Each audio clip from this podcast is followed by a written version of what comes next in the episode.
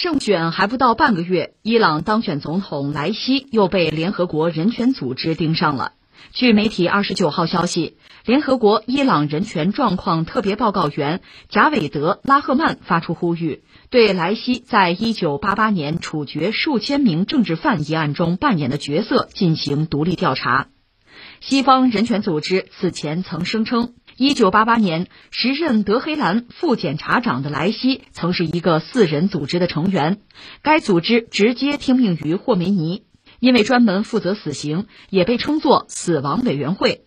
他们被指控为在没有被作出死刑判决的情况下，秘密处死了数千名政治意见者。相关指控一直延续至今。在莱西被宣布胜选的当天，国际特赦组织还在其官方网站发布声明称，莱西当选伊朗总统，而没有因危害人类罪被接受调查，这表明伊朗存在系统性的有罪不罚现象，故而敦促联合国人权理事会成员国尽快采取行动。这是伊朗刚刚当选总统的莱西，这就是遇到指责是吧？这就有一个关键词要提出来啊，人权呐。那说莱西的事之前，我们就先说这两天啊，大家高度关注的事情，就是加拿大嘛，这两次发现，就大规模的啊，就是原住民的儿童的叫坟营啊。所以关于加拿大在历史上就迫害原住民、灭绝或至少是文化灭绝原住民，就这个事情被提出来，很多国家也谈啊，独立调查呀。那有人说那是以前的事情了吧？二百年前的事了，说那干嘛呀？好，那我们说近的，就说现在哈，联合国人权理事会第四十七届会议正在召开之中，这是有激烈交锋的。中国代表团在人权理事会第四十七届会议与贩卖人口问题特别报告员互动对话的时候的发言，现在已经公开。中国代表团是点名美英等国就其严重的现代奴役和贩卖人口这个现象表示严重关切。中国方面指出是什么呢？贩卖人口是严重侵犯人权，各国应严厉打击，并向受害者提供保护。中国对美国、英国等国存在严重现代奴役和贩卖人口现象表示严重关切。过去五年，每年被贩卖到美国从事强迫劳动的人口多达十万人，其中一半被贩卖到血汗工厂或遭受家庭奴役。据报道，二零一八年约有十三万六千人被贩卖到英国，不少被贩卖者包括妇女和儿童，因交通工具条件恶劣等原因死亡。国际社会应关注美国、英国的贩卖人口问题，敦促其采取有效措施加以解决。恰好也就是在这个当口，就是我们认为国际社会确实要关注某些发达国家，比如英美，还有包括加拿大这个人权问题。在这个时候，联合国伊朗人权状况特别报告员叫做加韦德，他要发出呼吁，对莱西，就是刚刚成为伊朗总统的莱西，在一九八八年处决数千名政治犯一案中扮演的角色要进行独立调查。所以你看有意思哈，人权这是一个我觉得很神圣的一个词啊，也是沉甸甸的一个词汇啊。我们要承认，在不同的历史阶段，我们对人权的理解、对人权遭遇的挑战，应该说各不相同。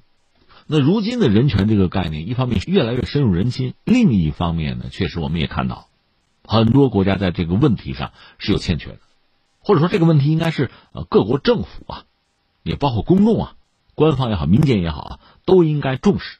应该维护好，应该解决好的一个问题。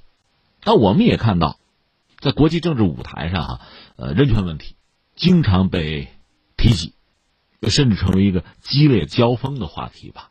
你看，伊朗这位总统就莱西哈，这刚刚竞选成功，坦率说，连他是什么施政纲领什么的，我们还都无从得知呢。哎，联合国的这个从人权这个层面吧，关于伊朗人权问题的这个调查员就已经要求对他进行独立调查了，麻烦来了。呃，莱西这个人，我们以前曾经简单介绍过他，就是他竞选成功的时候曾经聊过他。你看，他是一个教师家庭出身，从小受到很严格的这个领域的这个教育和引导吧，而且他被认为是教师集团很重要的一个年轻的后备力量的接班人啊，进行重点培养，所以他很早就进入了伊朗的司法系统。那个背景恰好又是呃伊斯兰宗教革命，就是霍梅尼上台，关于伊朗的历史，我们也曾经聊过吧？就是我们讲，就巴列维王朝时期呢，和美国走得比较近，而且伊朗因为它有油啊，和西方关系又比较好，所以说经济发展比较快，钱挣了不少。而且巴列维国王呢，他是考虑要搞白色革命，就是要搞世俗化，要剥夺教士集团的权利和空间。但他本人又是独裁，所以带来一个结果是什么呢？如果伊朗经济还好，老百姓能够分得经济社会发展的红利，这国家还算稳定，和西方关系也不错吧，也不至于遭到颠覆的命运哈，就这么一个状况。但他本人我们说嘛，独裁嘛，骄奢淫逸啊。所以，当伊朗发展到一定程度，你和西方走得比较近，经济上联系也比较密切，那人家要通胀可以传染你啊。可我们知道，伊朗说到底又不是一个纯粹的工业国，它主要靠卖资源，就卖油啊。所以，一旦遭遇经济上的危机，麻烦就比较大。这是一个背景。另外，教士集团当然很讨厌他了，最后爆发了宗教革命。这位国王本人呢，就跑到美国去了，算是避难吧。那在伊朗国内呢，革命的结果就是霍梅尼回国。霍梅尼他本身是一个教士，就当年呢和巴列维国王是有矛盾啊，斗争，所以他在国内待不了，他跑到哪儿去了？一开始跑到伊拉克，伊拉克收留他道理很简单，就是和伊朗不对付嘛，收留个反对派嘛。后来伊拉克国内也爆发了一系列的这个政治斗争啊动荡，所以霍梅尼又跑到法国去，他等于在法国对伊朗国内的民众还产生这样那样的影响。说到这儿，有一句话我不得不说，就是说美国为代表的西方吧，对巴列维国王这个态度啊，特别耐人寻味。按说是比较近、比较亲呐，人家也是一门心思投靠你，向你学，跟你接轨。但是西方国家，尤其是美国，对巴列维国王本人啊，这个态度倒是非常耐人寻味。就国内当发生很大的混乱的时候啊，他们并没有力挺巴列维国王，反而是和霍梅尼有一些接触。而霍梅尼当时呢，也考虑不能让西方国家去挺巴列维国王啊，也放出了一些就模糊的信号。这样呢，美国判断呢，巴列维国王倒台就倒台吧。这霍梅尼上台之后，我们可以继续搞关系嘛。在这个背景之下，就等于说美国人没有去帮巴列维，他就倒台了。当然，他跑到美国去。而霍梅尼上台之后呢，也并没有像美国人希望的那样维持呃之前那样的和美国的关系。那美国也很恼火。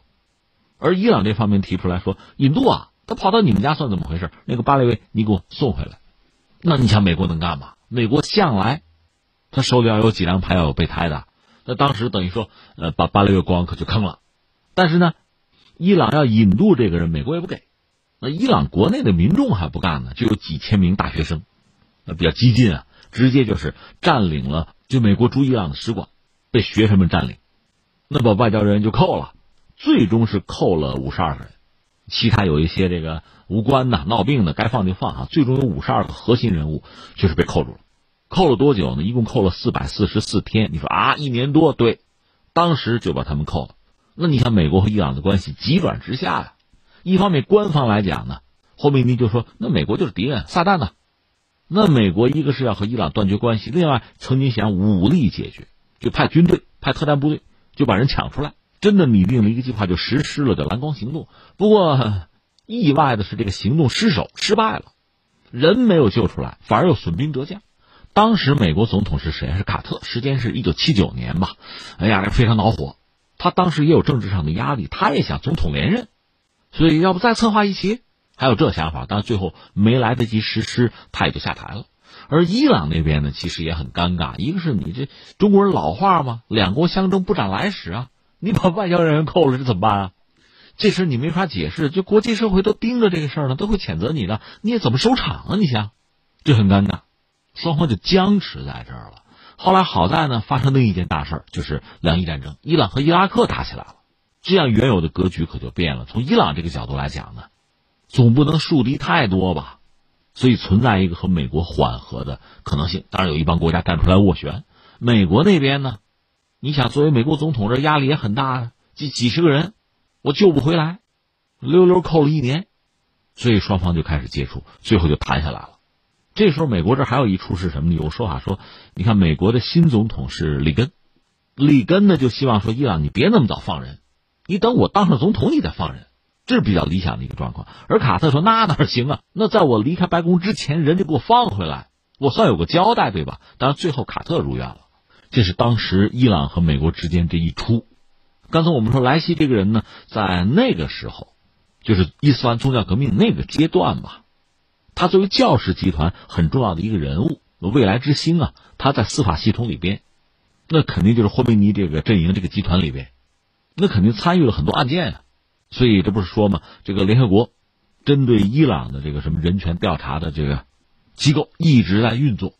另外你要知道，伊朗也有一些人跑出来了，就是反对现政权的一些人也跑出来。当然也有一些指控，所以莱西就是在风口浪尖儿，就刚刚成为总统，选上了。我不是说吗？施政纲领我们还没有看到，没有看到详细的讲啊颁布呢，这指控指责就已经来了。这样的事情，其实在历史上也不是很多见。那有这么几点需要再明晰一下吧。一个就是莱西本人嘛，大家一般很看好他的政治前途，不管是伊朗普通公众，还是决策层啊。不管是哪个集团哪个派别，一般很看好他的前程。呃，另外就是西方，作为这个伊朗的对面，比如美国什么的，也认为这个人所谓叫前途无量。因为现在他做的是总统，那么他未来最终的位置应该是精神领袖，就是哈梅内伊目前的那个位置。哈梅内伊年纪可不小了，而且罹患癌症，所以有一个接班人的问题。一般认为莱西就会是这个接班人，更何况哈梅内伊以前也做过伊朗的总统，就这个路啊，以前就是通的。而莱西本身又肯定是一个保守派、强硬派，这个在伊朗国内也是这么判断他的，他就这么一个定性。所以他上台之后呢，呃，内政外交大约是一个什么样的路数？虽然他没有公开自己的施政纲领哈，他这个路数大家其实都有判断，都有预测，应该也是八九不离十。